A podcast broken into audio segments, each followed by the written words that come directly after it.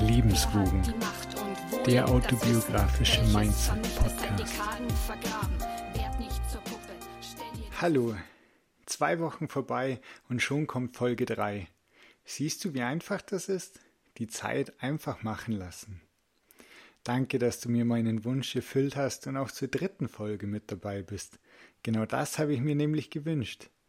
Es heißt doch, der Gesunde hat tausend Wünsche, der Kranke nur einen. Das mit dem einen Wunsch kann ich bestätigen, wie ich es auch in meinem Buch beschreibe. Aber genauso ist es auch mit den tausend. Vor allem Kinder haben doch tausend Wünsche, weil sie geistig und gedanklich noch nicht so limitiert sind, wie wir das in Folge 1 schon besprochen haben. Aber meistens ist doch einer der größte, der brennendste Wunsch. Was war das denn bei dir als Kind? Fußball spielen? Fahrradfahren lernen? Ein Musikinstrument spielen lernen? Also, wenn du unbedingt Fahrradfahren lernen wolltest, dann bin ich mir eigentlich zu tausend Prozent sicher, dass du heute auch Fahrrad fahren kannst. Und ähm, wie ist es denn mit dem Instrument? Also mein vier Jahre älterer Cousin hat E-Orgel spielen können. Das habe ich bewundert. Wollte ich auch. Gitarre ja sowieso, um die Mädels am Lagerfeuer zu beeindrucken. Und Schlagzeug natürlich auch, weil, ja, sind wir mal ehrlich, es ist einfach cool. Ich habe ein Keyboard und Unterrichtsstunden bekommen. Meine Oma hat mir mal ein elektronisches Schlagzeug geschenkt und irgendwann, so mit zwölf oder so, habe ich mir beim Aldi dann vom Taschengeld eine Gitarre mit Kursheft gekauft. Das Ende von diesem Instrumentallied ist, ich kann heute noch alle meine Entchen und Hänschen klein auf dem Keyboard spielen und den Rock'n'Roll Grundtakt trommeln. Eine Gitarre kann ich nicht mal richtig halten. Ich hatte zwar das Ziel, habe auch angefangen, aber ich bin nicht so richtig dran geblieben. Da waren andere Sachen wichtiger. Ich habe mich ablenken lassen.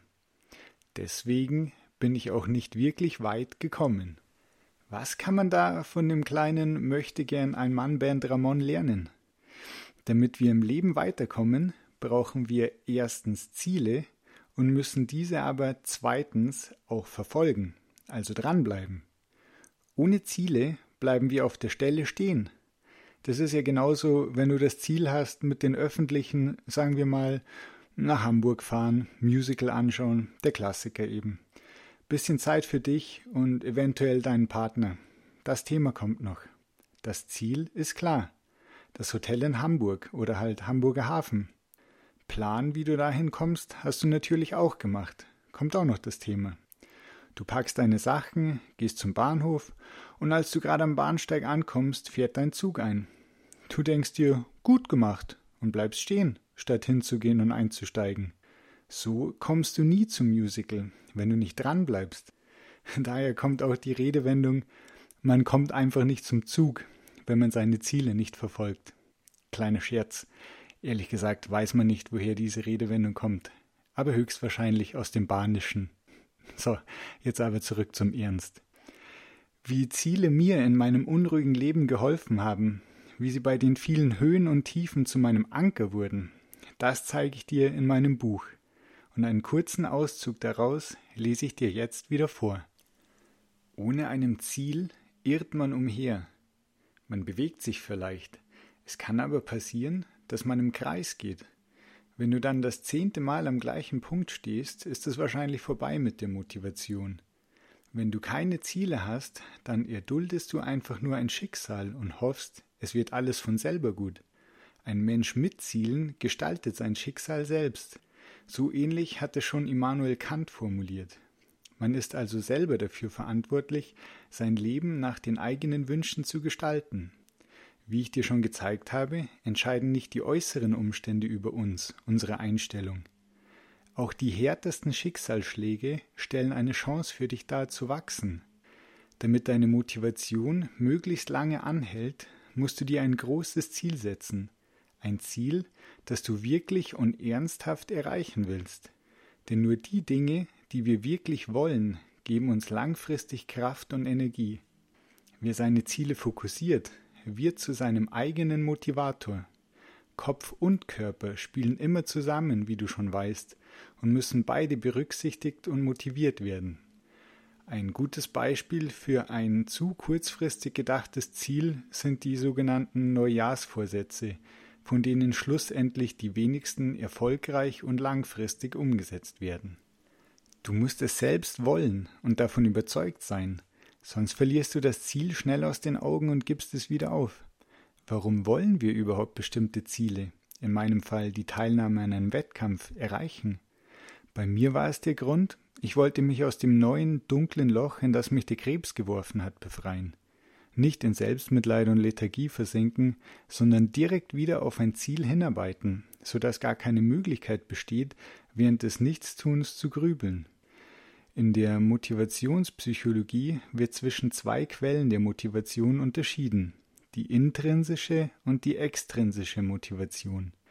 Die intrinsische Motivation kommt von innen, von dir selbst, ohne Anreize von außen.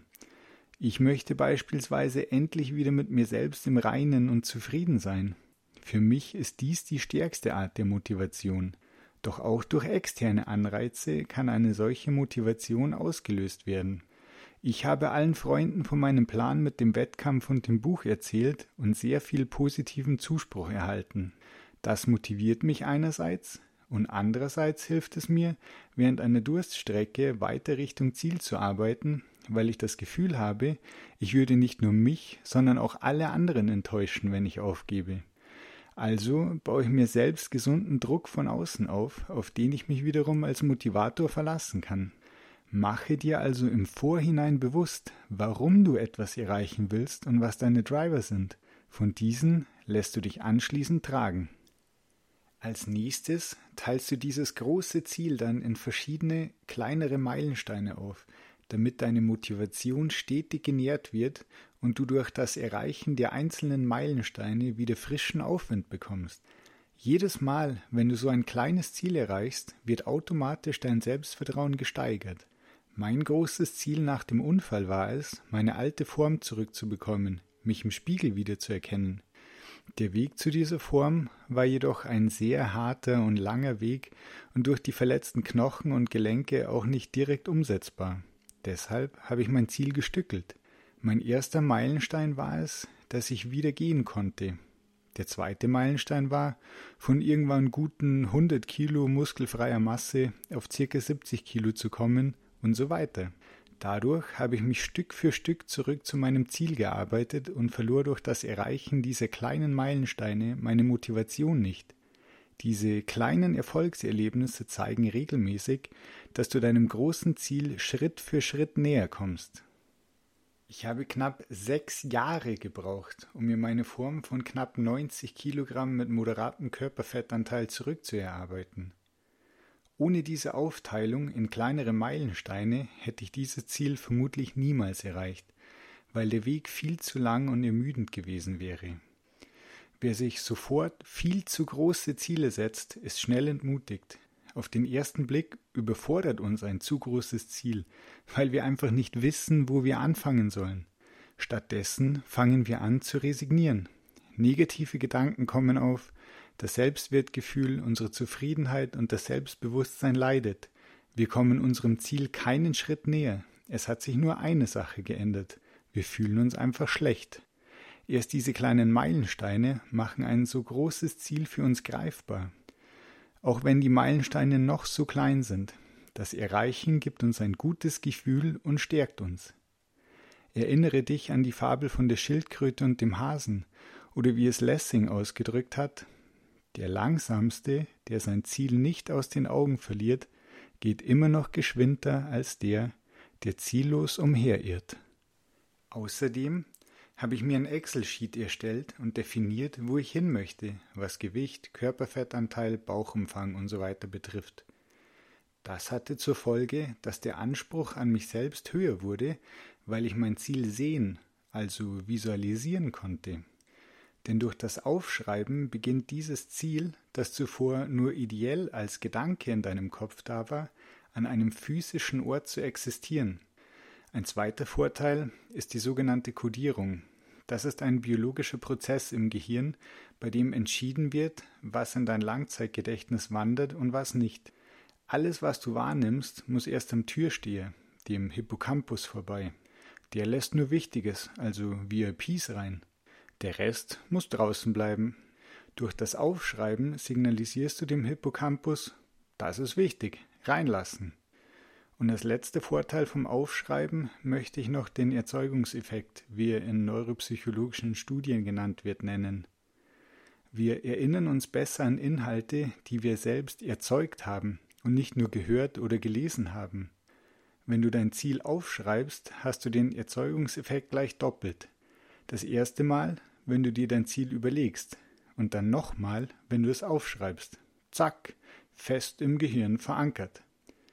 Der Grund, warum viele Menschen so schnell aufgeben, ist, dass sie in der Regel nur sehen, wie weit sie noch haben und nicht, wie weit sie schon gekommen sind. Wichtig ist also auch mehr nach dem Positiven zu suchen und sich nicht nur auf das Negative zu konzentrieren.